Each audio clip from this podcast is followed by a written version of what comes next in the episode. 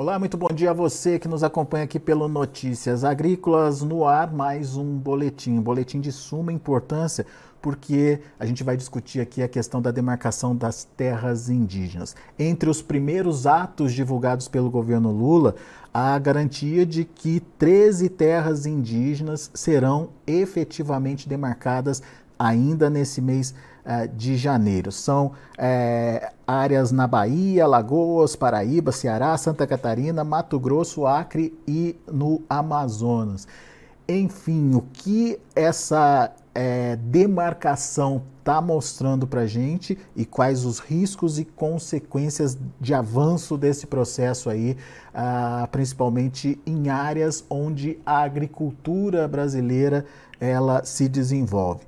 A gente convidou a doutora Luana Ruiz, advogada, mestre em Direito Constitucional.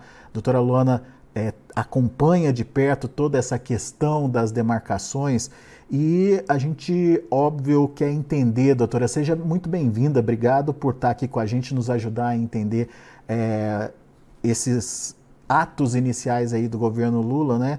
É, o que que é essa sinalização, o que que é essa indicação traz de, é, de atenção para a gente? Né? O que, que a gente tem que entender? Qual que é o recado que o presidente Lula passa ao dar andamento aos processos de é, demarcação de terras indígenas no Brasil? Bom dia, seja bem-vinda. Muito bom dia a todos. Eu quero mais uma vez aqui agradecer o Notícias Agrícolas, destacar a importância de nós aprofundarmos esses temas. Bom, nós tivemos a informação de que este governo, agora já no primeiro mês, vai dar andamento a 13 processos de demarcação, 13 terras indígenas, que já cumpriram todas as etapas do processo e estão aptas a serem homologadas. Para isso, nós precisamos falar um pouquinho das fases do processo. O processo ele começa com um estudo de antropólogo. O antropólogo, quando estuda, essa área está em estudo. Com a conclusão do estudo, a área passa a estar identificada. Depois ela passa para a fase de declaração pelo ministro da Justiça, homologação pelo presidente da República e registro da área no SPU, no cartório, na matrícula, já em nome da União.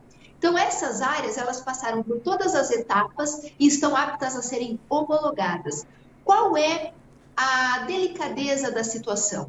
Homologação é o último ato do processo. Ela valida todos os anteriores e é, o ato de homologar tem a força de desconstituir o domínio privado. Porque pós-homologação, aquela grande área que foi identificada vai ser registrada em nome da União e as matrículas das propriedades privadas que foram sobrepostas por essa demarcação, essas matrículas serão canceladas. Então, nada mais é do que dar andamento aos processos e esses processos como já são processos mais amadurecidos, irão para a fase já de homologação ali para assinatura do atual presidente. Mas a gente sabe, olhando né, pela lista das áreas aqui é, que vão ser demarcadas, ou pelo menos é, a intenção é essa, é que é, existem áreas ainda que discutem na justiça é, a, a legalidade dessa demarcação.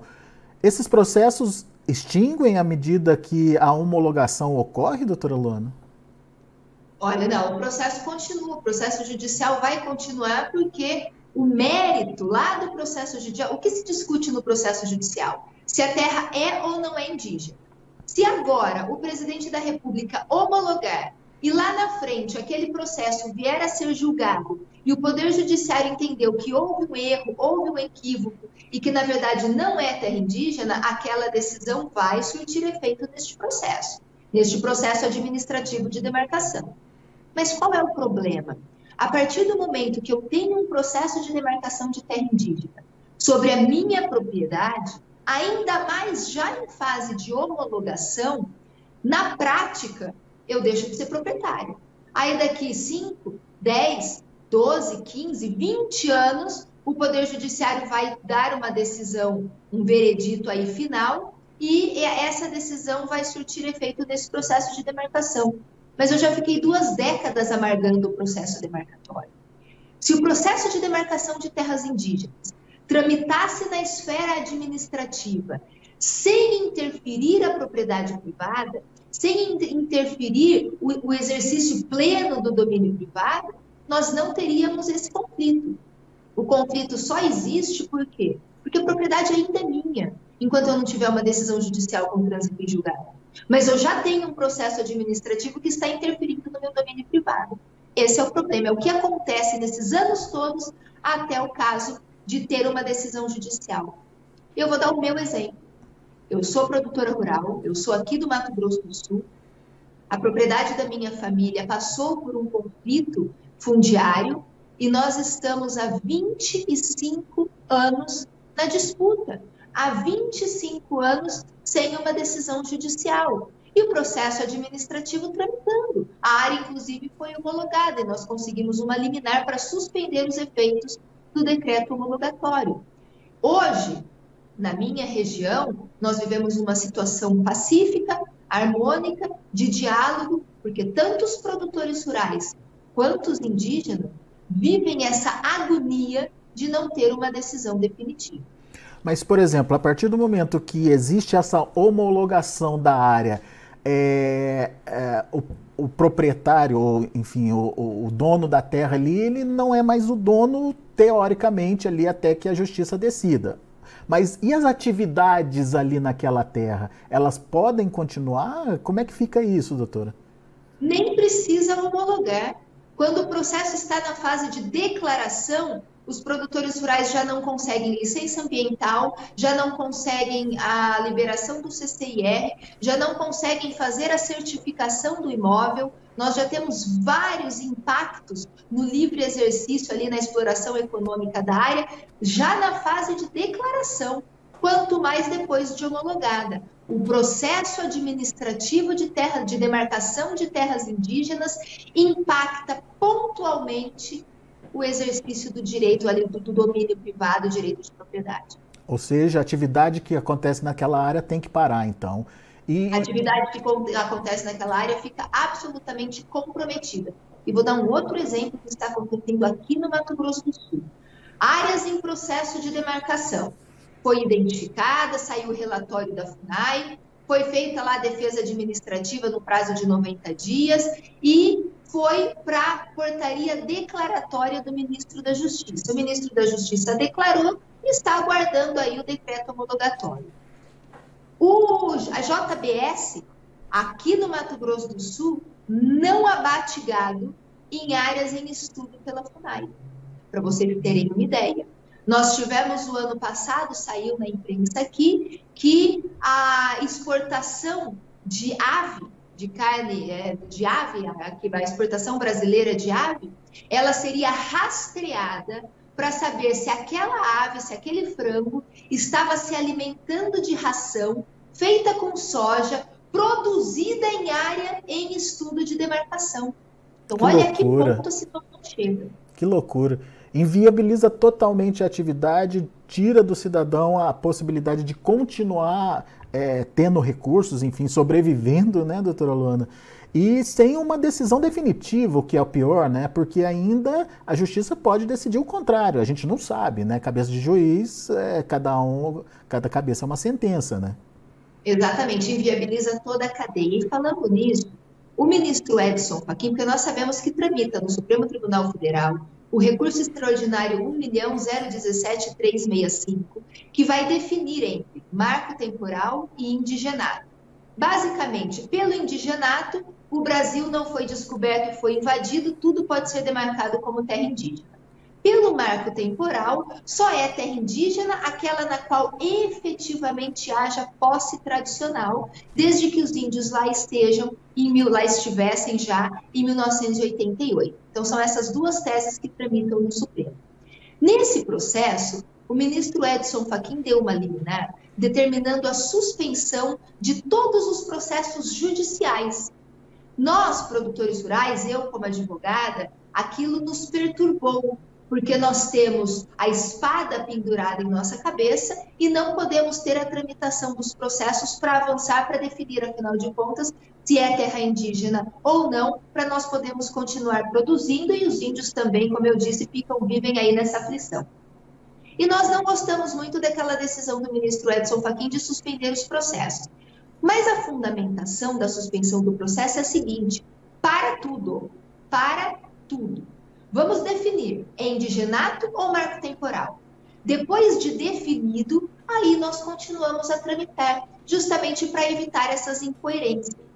Só que se nós estamos falando de coerência, o para tudo tinha que ser para os processos judiciais e para os processos administrativos também, que foi o que o Bolsonaro fez. O Bolsonaro nunca foi contra a demarcação de terras indígenas. Ele era contra a demarcação de propriedades privadas como se terras indígenas fossem. No governo Bolsonaro, nós tivemos um para tudo, não para obstar as demarcações, mas para fazer demarcação coerente. É isso que eu esperava que acontecesse. Se é para parar tudo, para tudo em todas as áreas, no judicial e no administrativo define, afinal de contas, o que é terra indígena, o que é propriedade privada, qual é o marco temporal, qual é o marco indenizatório, se é que teremos esse marco, e aí a gente retoma com coerência. Pois é, o problema é que, inclusive, a votação dessa lei, é, lei do indigenato versus marco temporal também parou, doutora. Esse é outro problema, né? A, a, o processo no Poder Judiciário, o Poder Judiciário não respeita, porque não há imposição dos prazos. Inclusive, é isso que se discute agora. Quando o ministro pedir vista de processo, ele terá que devolver no prazo de 30 dias. Vocês acompanharam a questão é, de uma possível proibição de demissão de funcionários sem justa causa. É um processo que tramita aí há mais de 20 anos e os ministros vão pedindo vista e não devolvem o processo. E agora parece que vai haver o entendimento de que quando o ministro pedir vista, ele tem que devolver no prazo de 30 dias. E foi isso que aconteceu no caso do marco temporal indigenato nesse recurso extraordinário. Os ministros foram pedindo vista, o processo foi sendo retirado de pauta e é, fica aí essa indefinição. Há quem, lendo né, algumas análises, juristas, comentaristas políticos, acreditam que este semestre o processo vai voltar a tramitar. Né, essas analistas também acreditam que não tramitou ano passado, porque nós estávamos em um ano eleitoral, uma polarização, uma eleição extremamente acirrada, e sabemos o quanto as pautas que relativizam a propriedade privada são caras é, ao nosso é, candidato, ao nosso presidente Bolsonaro, e o quanto que as pautas sociais dessa linha mais socialistas são cara ao atual presidente Lula. Então, acredita-se que nessa dicotomia aí, nessa polarização, o Supremo achou por bem tirar de pauta para não colocar mais lenha na fogueira. Então, acredita-se agora que ainda este semestre nós retomaremos essa discussão lá no STF. Pois é, só que daí o contexto político é outro, doutora Luana. Isso é, pode é, mudar a percepção, mudar a votação, enfim, pode ser negativo para quem espera um resultado diferente do, do que o, o ministro Fachin estava propondo? No sistema que nós temos de pesos e contrapesos, do equilíbrio entre os três poderes, é normal que, abrindo esse diálogo, a linha política e ideológica, a linha de valores de um dos poderes acaba interferindo no outro. É normal a abertura de diálogo entre o poder judiciário e o poder executivo, abrindo esse diálogo, que as linhas do presidente Bolsonaro, de segurança jurídica, de propriedade privada, teria, fosse levada em consideração na hora de, pelos ministros do Supremo, na valoração dos seus julgados. O contrário é verdadeiro. Hoje nós temos um presidente da República, uma linha ideológica que assume o poder executivo diferente daquela que nós tínhamos. Nós temos uma linha mais social, mais socialista, uma linha que relativiza mais a propriedade privada. E essa abertura de diálogo pode sim interferir aí na valoração dos nossos ministros ao julgarem esse processo. Outra questão também fundamental da interferência deste governo na, no resultado é que o governo eleito, o presidente eleito, ele nomeará os próximos dois nomes para sentar as cadeiras do Supremo. Qual, quem serão essas pessoas? Qual o entendimento dessas pessoas? Qual a linha ideológica? Qual a convicção jurídica, né? Então, nós teremos aí com certeza uma interferência, o que é normal. A interferência, quando se abre o diálogo, que haja essa interferência, não uma interferência impositiva, mas uma interferência de ideias entre os poderes.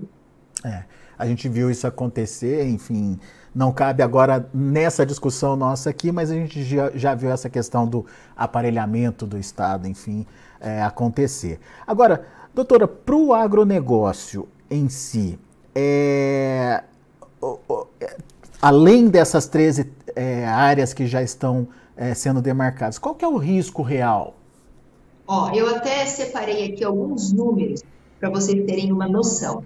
Pelo site da FUNAI, nós temos hoje 701 terras indígenas no total, em todas as fases possíveis. Dessas 701 terras indígenas, 114 estão em estudo. Então, são novas áreas que nós nem sabemos o tamanho que terão e nem sabemos quantas propriedades vão impactar. Tá? Então, são 114 lá no site da FUNAI em estudo. A Sexta Câmara do Ministério Público Federal publicou uma relação que nós temos 332 áreas sem providência, ou seja, é uma fase antes de, de, de em estudo. Se eu somar as em estudo, 114, com as sem providências, 332, eu tenho aproximadamente 450 novas terras indígenas.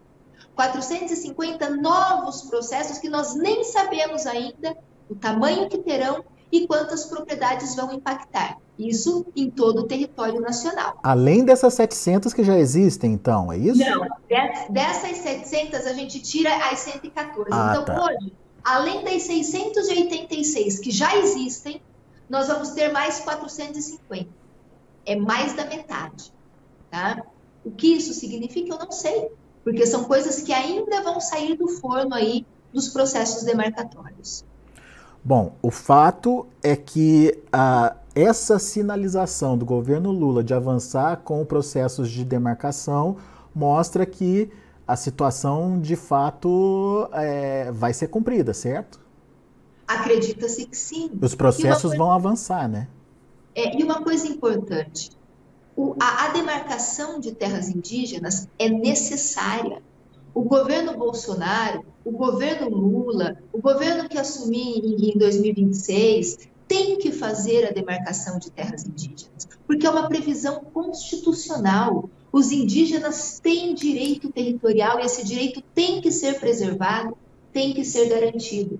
O problema é a forma como se interpreta esse direito. E nós voltamos no começo da nossa conversa se nós vamos defender o indigenato, que qualquer centímetro quadrado pode ser demarcado, um rolo compressor passando sobre toda a estruturação de domínio privado no nosso país, aniquilando inclusive a produção de base, que é a que garante a estabilidade da, da, da balança comercial brasileira, ou nós vamos ter o marco temporal, que garante sim os direitos territoriais indígenas naquelas áreas onde há posse tradicional e nas áreas onde não há posse tradicional, onde nós precisamos entregar propriedades privadas aos indígenas, que se promova a criação de reservas indígenas.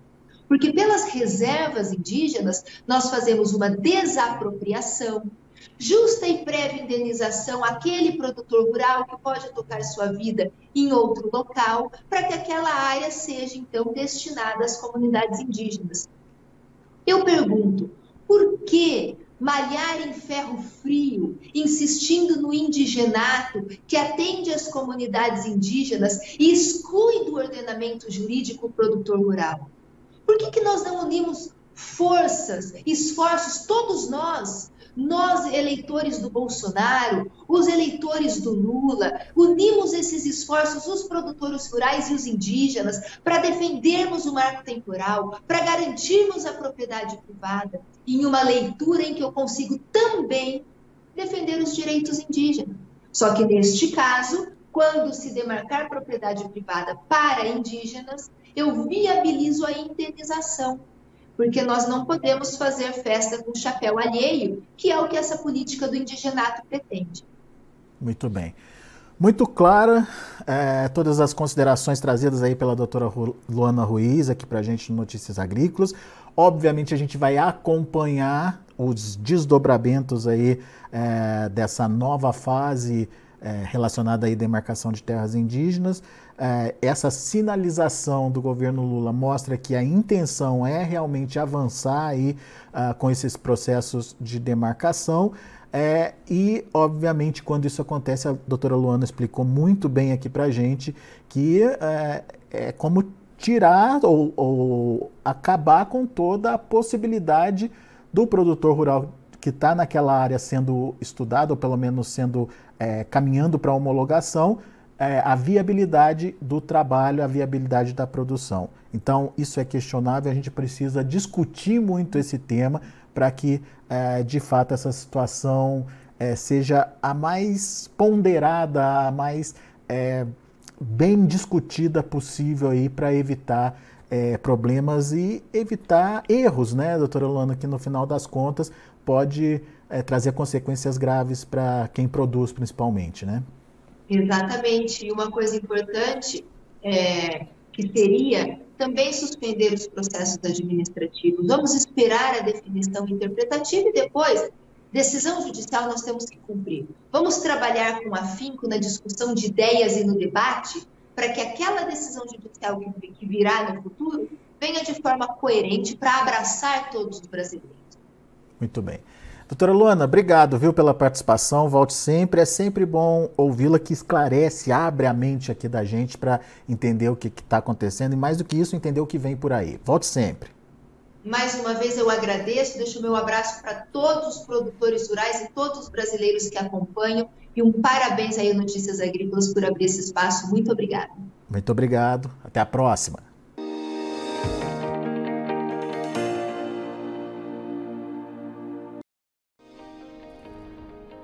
Inscreva em nossas mídias sociais no Facebook Notícias Agrícolas, no Instagram arroba Notícias Agrícolas e no nosso Twitter arroba Notiagre. E para não perder nenhum vídeo, não se esqueça de nos acompanhar no YouTube e na Twitch Notícias Agrícolas Oficial.